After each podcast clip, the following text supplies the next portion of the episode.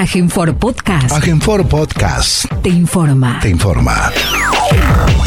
Como todos los medios días, el gobierno de la provincia de Formosa, a través del Consejo de Atención Integral de la Emergencia COVID-19, brinda el parte informativo sobre la situación diaria de la pandemia y todas las situaciones que se generan en un estado de aislamiento social obligatorio en el territorio formoseño. Luego de la lectura del parte diario, las autoridades provinciales responden las preguntas de los periodistas. Vamos a proceder a brindar el parte informativo número 209 correspondiente al día 5 de octubre del 2020 del Consejo de Atención Integral de la Emergencia COVID-19 creado por decreto del Poder Ejecutivo Provincial número 100 del presente año. 1. En las últimas 24 horas se han realizado 163 test de vigilancia y búsqueda activa de casos, arrojando todos ellos resultados negativos a coronavirus. Dos, en el marco de la investigación epidemiológica realizada hasta el momento en las ciudades de Clorinda y General Belgrano, que incluye casos positivos, rastreos de contactos y búsqueda activas de casos, existe evidencia suficiente para concluir que en ambas localidades hay transmisión comunitaria de coronavirus. Esto significa que existe la probabilidad de contagios entre miembros de la comunidad, aún considerando que no presenten síntomas ni antecedentes de viajes o contactos con casos positivos confirmados. Informamos, asimismo, que la investigación epidemiológica sigue desarrollándose tanto en Clorinda como en General Belgrano e irá ampliando su radio de acción a las distintas localidades y colonias que pudieron haber tenido algún tipo de vinculación con casos positivos. Tres, como consecuencia de lo expuesto en el punto anterior, se considera caso sospechoso a COVID-19 a toda persona que presente dos o más de los siguientes síntomas. Fiebre de 37.5 grados o más.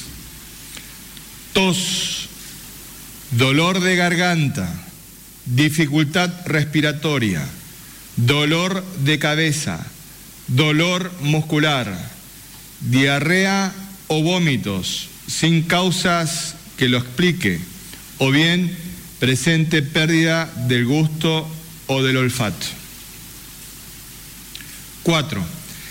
En el día de la fecha se dará de alta médica a un paciente varón de 20 años quien ha obtenido dos resultados negativos consecutivos a coronavirus, no constituyendo, por lo tanto, riesgo alguno para su familia ni para la comunidad. 5. Los datos acumulados de la provincia al día de hoy son los siguientes. Total de casos diagnosticados, 143. Total de casos recuperados, 106. Casos activos, 27, 19 de ellos asintomáticos.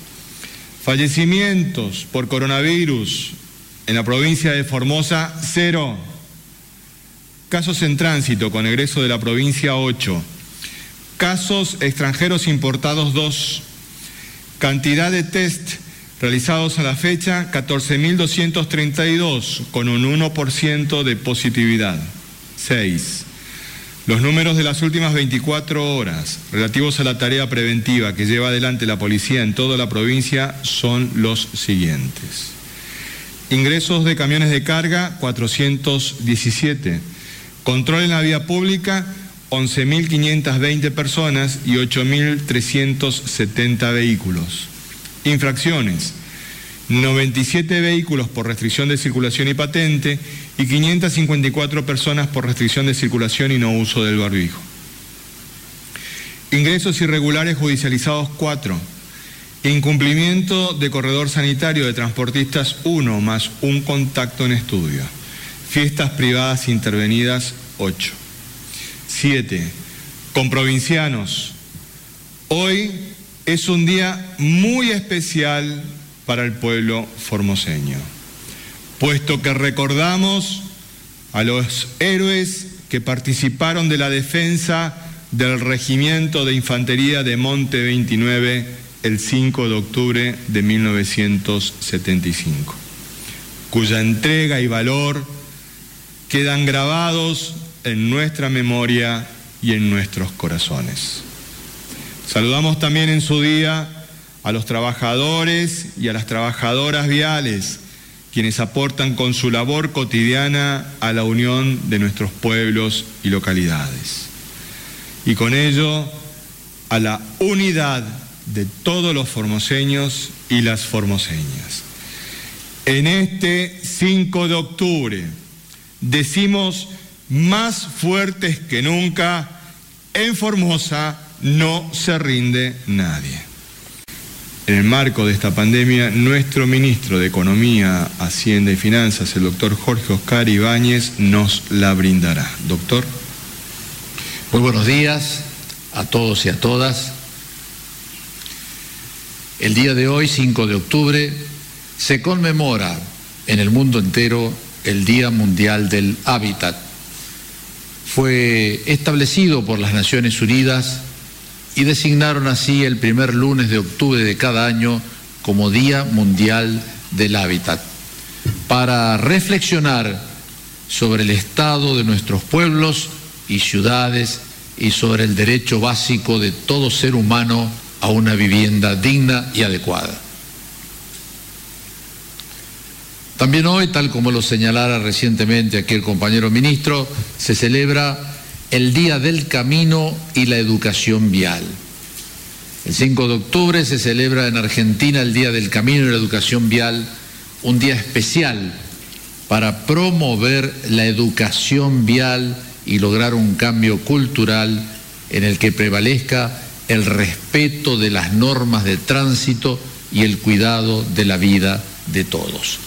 Vaya pues nuestro saludo y un abrazo fraterno a los trabajadores y a las trabajadoras de vialidad, tanto de la Administración de Vialidad Provincial, cuyo administrador general es el ingeniero Fernando Devido, como a los comprovincianos del 22 Distrito de Vialidad Nacional, que creo que por, creo que por primera vez en su historia lo conduce una mujer, la ingeniera Elizabeth de Ferraris.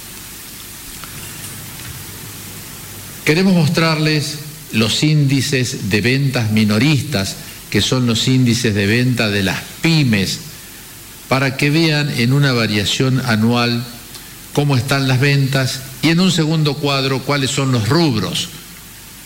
Con respecto a las ventas, la variación interanual, este gráfico marca de octubre del año pasado hasta septiembre de este año. Cuando ven octubre 19, marca menos 13,1, las barritas se van haciendo más estrechas, se llega a febrero del 2020 con una variación solamente del 1.1 con respecto al mismo mes del año anterior y allí viene la pandemia y sobre llovido mojado. Marzo, abril es la barra más grande que se puede ver, marca una caída con respecto a abril del 19 del 57.6. A partir de abril, el consumo comienza a aumentarse en forma paulatina en mayo, junio, julio, agosto y llega a septiembre esta desaceleración con un índice del 10.1, menos 10.1.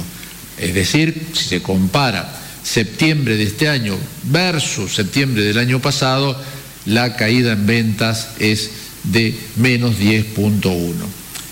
Y acá esto es interesante en esta variación interanual por rubro, simplemente para señalar dos o tres de aquellos que están muy bajos y dos a tres de aquellos que se han recompuesto bastante.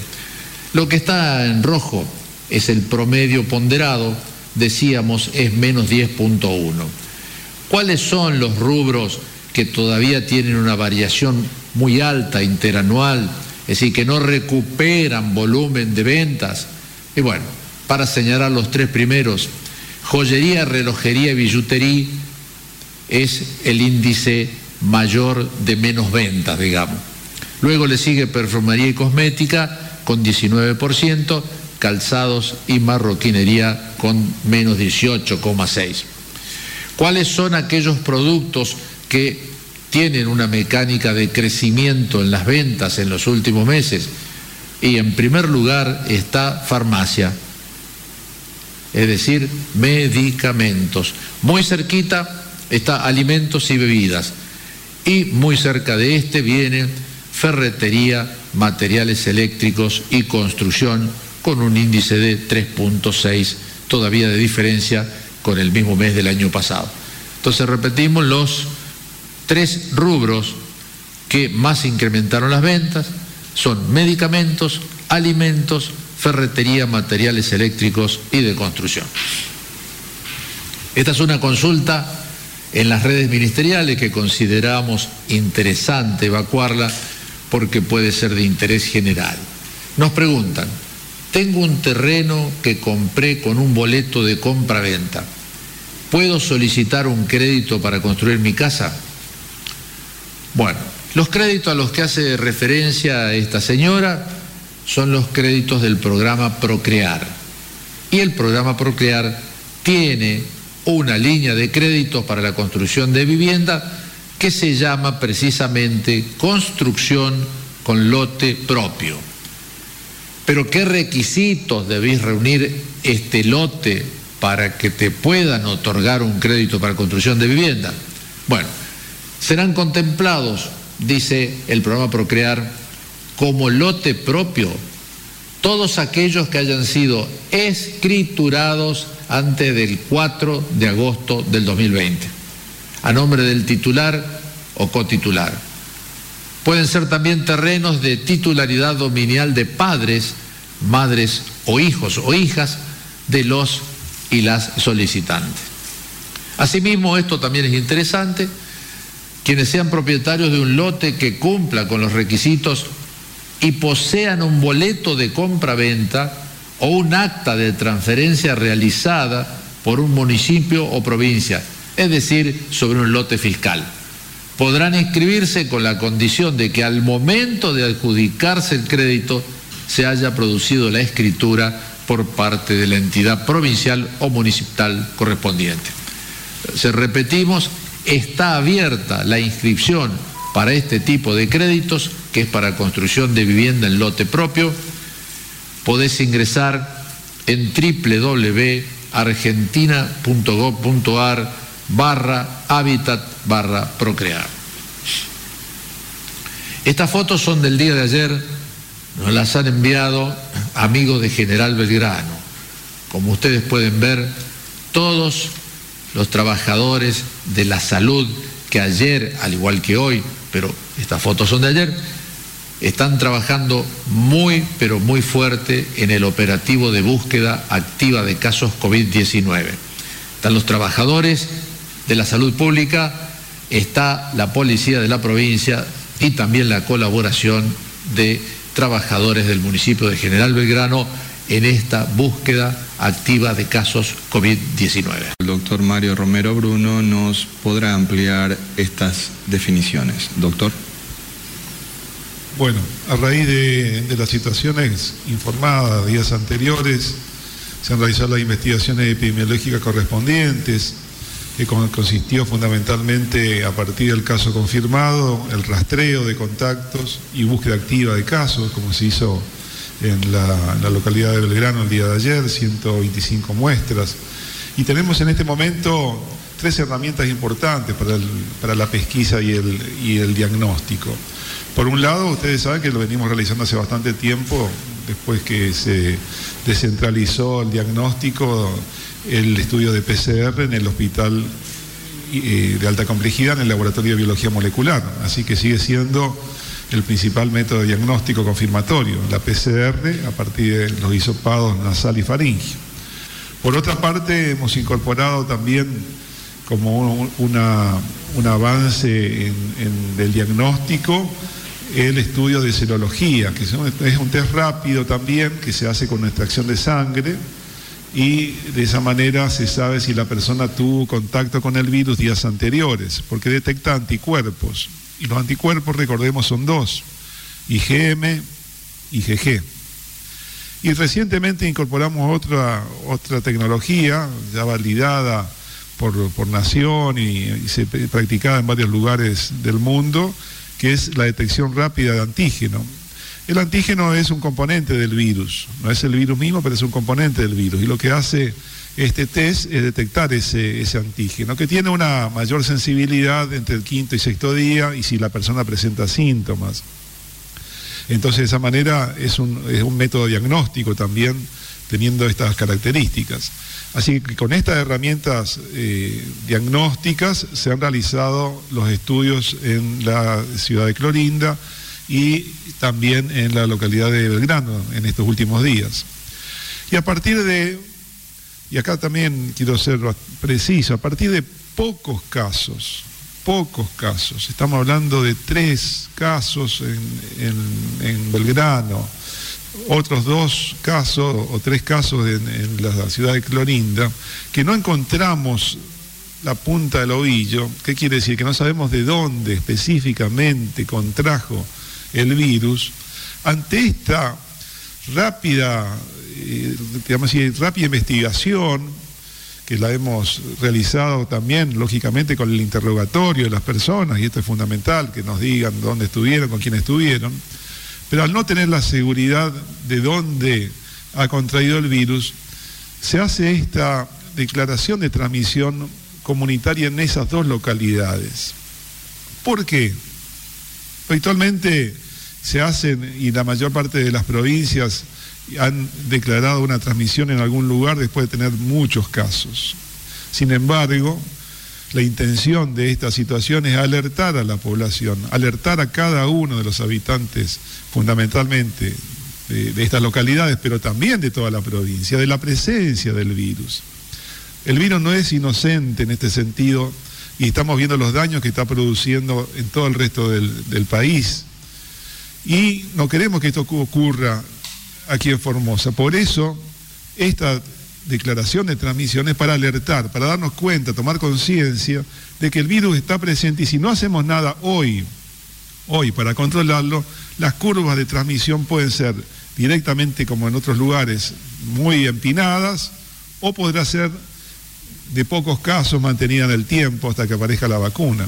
Pero eso depende fundamentalmente de la conciencia que tomemos cada uno de nosotros, y acá estamos hablando también lógicamente donde, están estos primeros casos apareciendo sin, sin nexo, sin contacto con otros, que es Clorinda y Belgrano, para evitar la transmisión de este virus.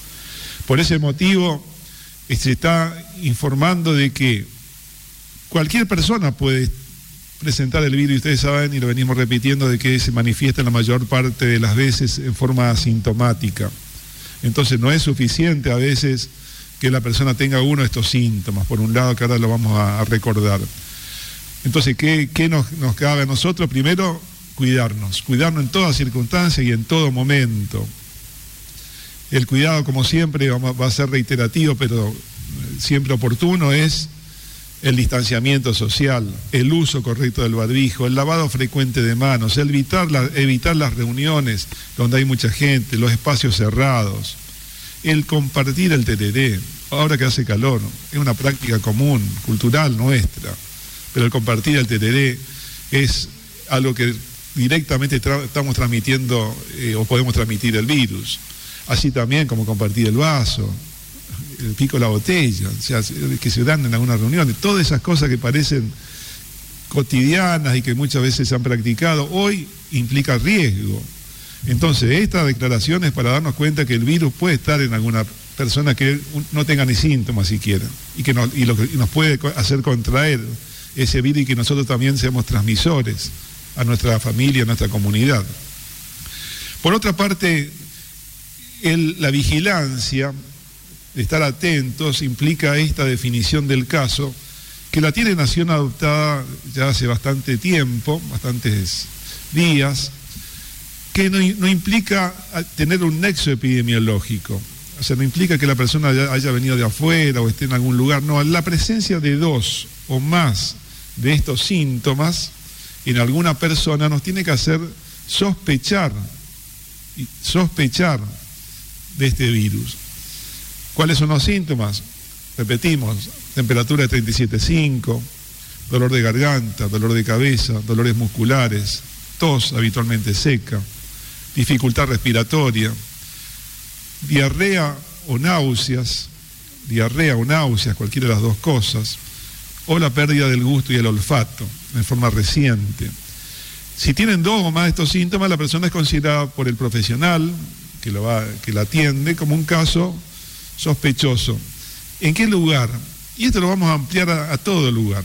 Entonces eso va a implicar un estudio rápido, que es el estudio del hisopado con el este test que estaba mencionando de detección rápida del antígeno.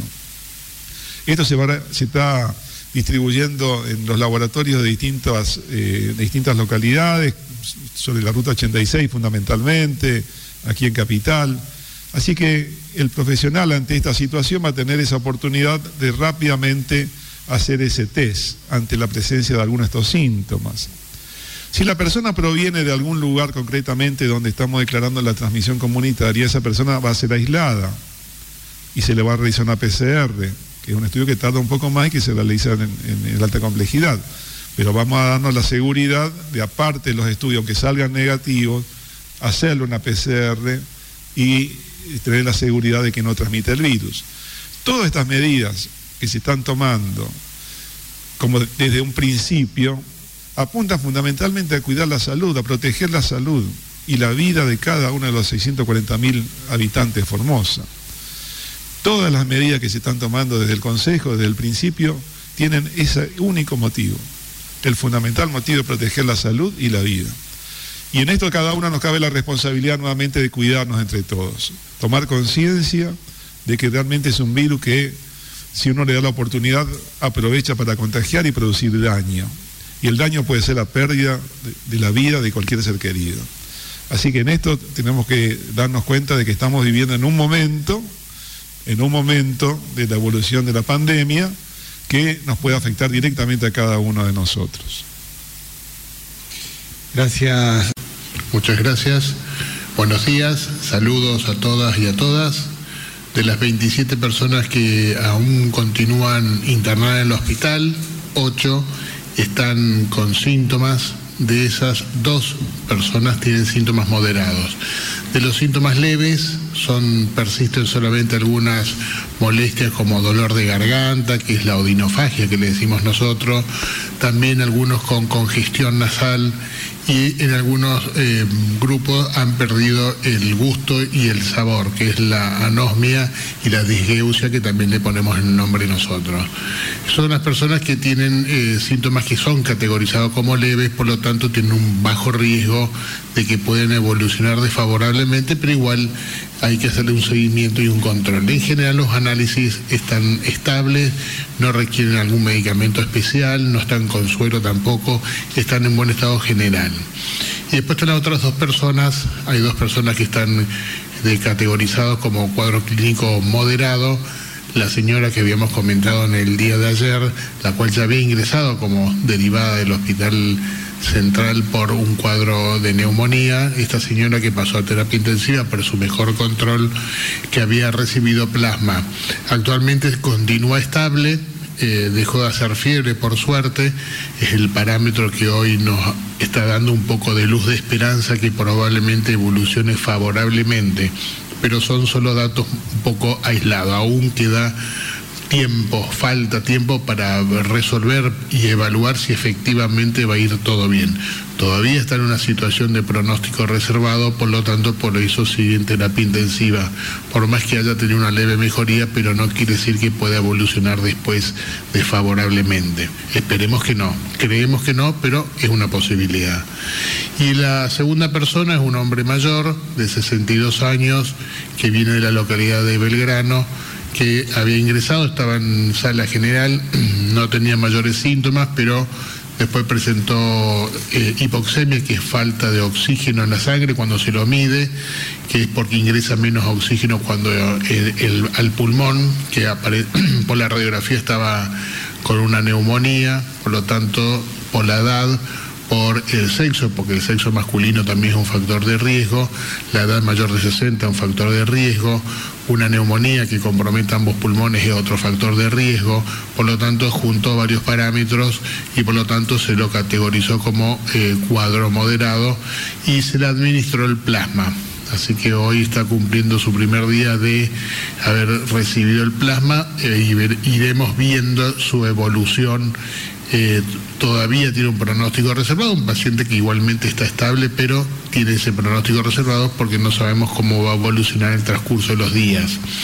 Un señor que también era tabaquista, por lo tanto el, el abuso del tabaco puede causar lesiones pulmonares previas que es lo que probablemente también tenía este hombre, que es otro factor de riesgo para esta persona. Por lo tanto, él es uno de los que más nos preocupa y la señora también, por supuesto, el cual nos lleva eh, a pensar que esperemos no pase nada, pero es una de las cosas a tener en cuenta. Y como para terminar, solamente para comentar, de esas 27 personas, 10 aún fueron son las que permanecen internadas fueron las que tuvieron diagnóstico en el hospital de Clorín, en la localidad de Clorinda. Hay ocho que todavía mantienen, se todavía quedan internados, que son de los que hicieron diagnóstico de la empresa que me mantenía un trabajo intensivo en la, localidad de La Rinconada. Después hay cinco que son de la localidad de Belgrano, que ingresaron hace poquito, tres que ingresaron por eh, ingresos ordenados, que vinieron de otras provincias fuera de Formosa, y uno que fue un ingreso no ordenado, que también eh, se había hecho el diagnóstico cuando se lo pesquisó. Así que son los que actualmente están, continúan. Eh, por suerte y para terminar, el bebé que también tiene el diagnóstico, por suerte está muy bien, sigue con la mamá, ningún inconveniente, así que está alimentándose sin problema. Gracias. Nuestra secretaria general del Poder Ejecutivo, la doctora Cecilia Guardia Mendonca, nos brindará mayores precisiones al respecto. Doctora. Buen día para todos los comprovincianos y comprovincianas que nos acompañan en este día. Bueno, como ya sabemos, el gobierno provincial, eh, en el marco del Consejo de Atención Integral a la Emergencia, presidido por el señor gobernador, ha tomado una serie de medidas que todas han tenido impacto en estos 200 días. Esta es una de las medidas que se puso en vigencia ya nació más o menos a fines de mayo y se puso en ejecución en junio de este año. Es el protocolo de control domiciliario para transportistas y acompañantes. Surge como medida preventiva para evitar que la propagación del virus COVID-19 ingresa a la provincia, territorio provincial, mediante los transportistas que tenían domicilio en el territorio provincial y que hagan transporte de cargas generales o sus acompañantes. Este protocolo lo que pretende es evitar que estos transportistas que están haciendo esta noble labor, porque nos traen los alimentos necesarios, nos traen todos los insumos fundamentales para la provincia, para todo para que podamos tener nuestra vida normalmente, lo que hace es se hizo un padrón único de la totalidad de transportistas de la provincia. Sobre ese padrón único de transportistas se trabajó en determinar dónde tenían los domicilios, cada uno de ellos de sus domicilios. Ahí se designó un coordinador general que a su vez tenía a cargo equipos zonales, referentes zonales de salud, que son aquellos que deben ir día a día al domicilio de cada uno de estos transportistas. El control se efectúa diariamente en el domicilio de cada uno de ellos, de, de los sujetos alcanzados. Acá podemos ver en la imagen, en una visita que está haciendo parte del equipo con todas las medidas de bioseguridad en el cual en la primera visita inicial se le tomó una declaración jurada, cómo estaba constituida su familia, el grupo familiar con quienes contaban y las relaciones más frecuentes que tenían. Después se efectúa ese control todo vía online, todo está en un sistema informático. Después, con posterioridad, se, se realiza visitas diarias en la cual se deja constancia de datos de interés. Primero, los mismos datos que referenció recién Mario. ¿Cuáles son los síntomas más frecuentes? Si tienen temperatura, si tuvieron algún malestar, si tuvieron alguna circunstancia que les llamara la atención que pueda implicar que se active el protocolo, tanto él como cualquiera de sus familiares. Eso se carga en un sistema y se da las alertas de cuáles son las situaciones.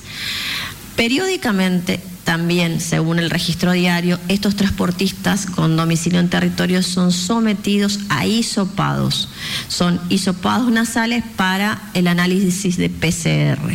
Para este análisis se los coordina conforme a si están de viaje o no están de viaje, porque estos transportistas tienen autorización para moverse fuera de su domicilio solamente cuando realizan estos viajes interjurisdiccionales, cuando realizan viajes para ir a buscar comida, cargas generales o lo que fuera. Acá vemos en la foto otro, otro compañero del transporte que está siendo controlado por, por el equipo es fundamental resaltar el compromiso de parte de, estos compañeros, que desde un primer momento, además de entender la posibilidad de que el virus viaja en una persona y que ingresa a través de ellos, también se los ayuda a cuidar su salud. Y qué importante esa concientización que se realizó. Acá vemos a Fabio, uno de los transportistas con todas las medidas de seguridad. Si pueden ver, tiene guantes, tiene el barbijo, tiene las gafas, tiene la oblea roja que indica que está fuera. Esta foto fue tomada en la provincia de Mendoza. Fabio hace transportes habitualmente entre Formosa y Entre Ríos para buscar cítricos y Formosa y Mendoza para buscar verduras en general. Fabio es del barrio Villahermosa, tiene tres pequeños, Valentino, Olivia y Matilde de un añito, la más pequeña.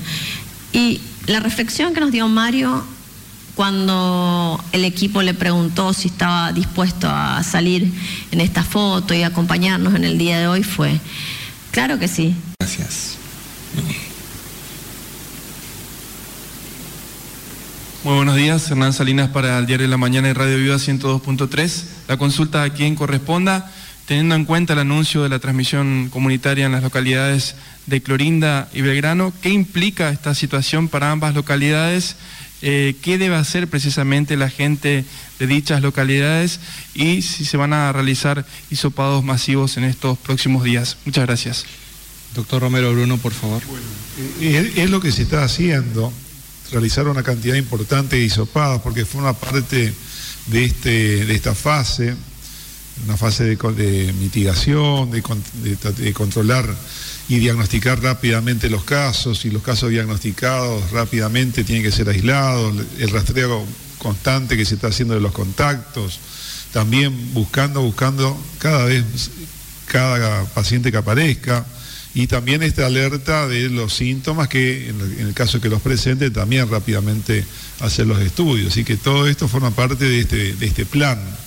Individualmente las personas la familia, las personas tienen que darse cuenta que esto es un riesgo real, que no es, una, no es un cuento.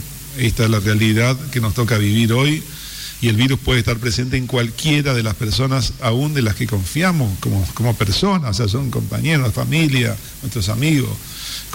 pero esa persona puede ser portadora de un virus. Entonces ahí está darse cuenta de que la transmisión se da en este tipo de circunstancias a veces de confianza y entonces uno tiene que tomar los recaudos de prevención con respecto al virus.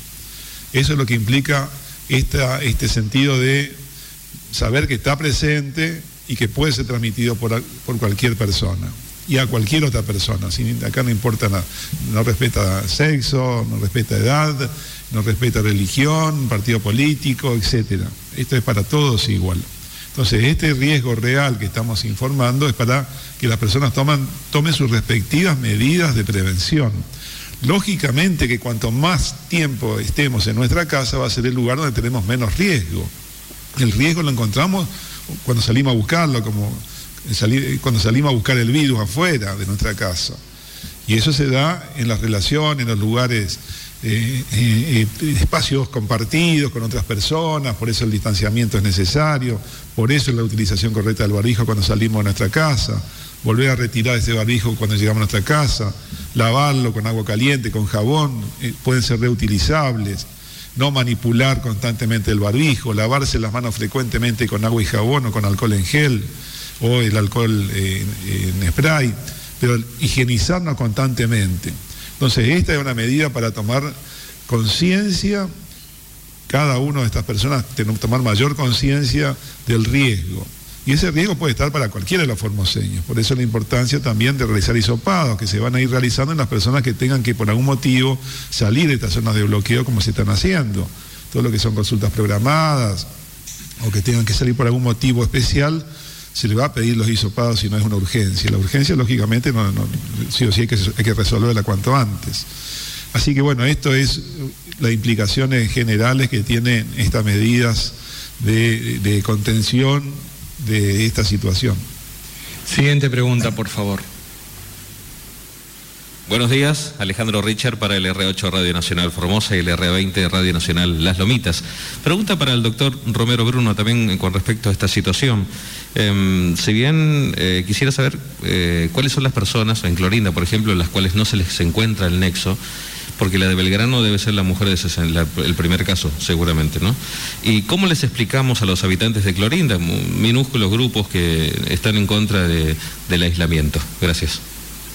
Bueno, primero, en principio se trata de, un grupo familiar, porque en realidad, si bien tenemos cinco casos actualmente diagnosticados en actividad y que están internados en el Hospital Intertalevita, uno de estos es la mujer que habíamos referido hace un par de días, que fue el primer caso que nos hizo dar cuenta de la pesquisa y hemos encontrado otros casos y también dentro de esos casos están profesionales de la salud, dos médicos, una enfermera, en los cuales, por ejemplo, en el caso de ellos no, tenemos claridad qué paciente o cómo se contagiaron. Ahí ya tenemos en, en el caso de los médicos y enfermeros exactamente de dónde, quién el caso de la familia, que es un grupo también cerrado, pero que también cómo ingresó la familia. Entonces, estos primeros cinco casos son los que ya nos alertan de una probable transmisión al no tener rápidamente diagnosticado o, establecido el contacto eh, o la cadena de transmisión. Eso por un lado. Además, hemos realizado algunos estudios de serología donde también hemos visto dentro del grupo familiar la presencia de anticuerpos, que decíamos, este también tienen anticuerpos, así también como algunos transportistas. Eso nos hace ver de que tiene una evolución de algunos días, por lo menos 10 días, de una evolución donde ya los anticuerpos están presentes y dieron positivo, cuando, cuando el, el virus dio negativo, o sea que ya han transcurrido algunos días. Podemos decir que es de baja intensidad en el sentido de que en estos pocos días, conociendo la rapidez de transmisión que puede tener este virus, que en tres o cuatro días puede duplicar y duplicar y duplicándose cada, cada tres o cuatro días, los casos que estamos viendo en principio nos llegan a una cantidad eh, importante. Por eso, por eso también es fundamental este estudio que se está haciendo en el día de hoy en Belgrano, aumentando justamente la cantidad de hisopados. Y esto se va, se va a intensificar durante toda la semana. Esta semana es fundamental para tener conocimiento cabal de la amplitud o intensidad de esta situación. Así que todos estos estudios que se están haciendo forman parte de esa estrategia que se van a seguir haciendo en toda la zona, inclusive en las otras localidades vecinas. Siguiente pregunta, por favor. Muy buenos días, Nathaniel Cáceres del Grupo de Medios TVO y CNN Radio en Formosa. Doctor Bruno, eh, en esta última parte de eh, la respuesta que le estaba dando al colega, hablaba de localidades vecinas, teniendo en cuenta justamente que Belgrano no estaba bloqueada, Clorinda sí. Eh, ¿En qué localidades se van a realizar estos trabajos de búsqueda activa de casos? Muchas gracias. Bueno, estos estudios se van a realizar sobre la ruta 86, como dijimos fundamentalmente, en, la, en la ciudad, de la localidad de Laguna Blanca, de Espinillo, de Tres Lagunas, o sea, en varias localidades donde hay tránsito muy frecuente se van a realizar.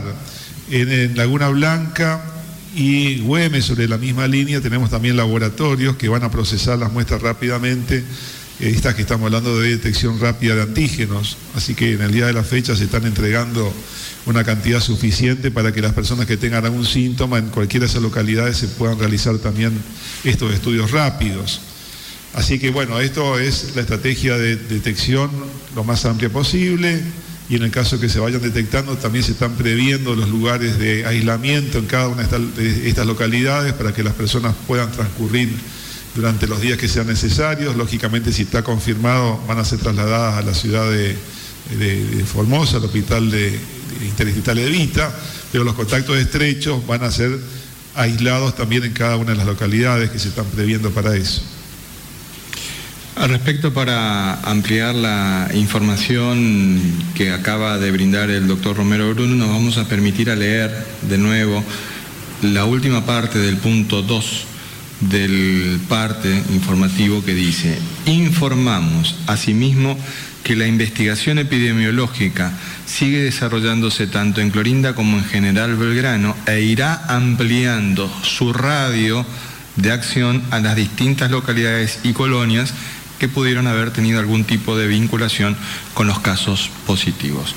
Recordemos de que en la zona, General Belgrano tiene una sucursal bancaria, tiene una estación de servicio muy grande, tiene vinculación con toda una zona rural muy cercana, y hay mucha actividad, mucha interrelación.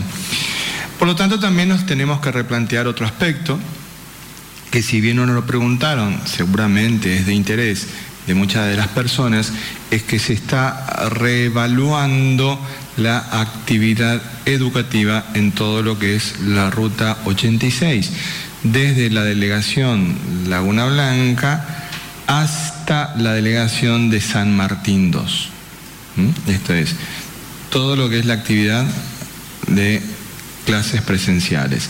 En este momento está trabajando el Ministerio de Cultura y Educación eh, al respecto. Así que seguramente en el día de mañana brindaremos una información más precisa al respecto, pero por sobre todas las cosas, que exista conciencia en el pueblo de Formosa que vamos a tomar todas las medidas necesarias para cuidar la salud y la vida de los 640.000 formoseños. Acá no hay lugar para especulación política.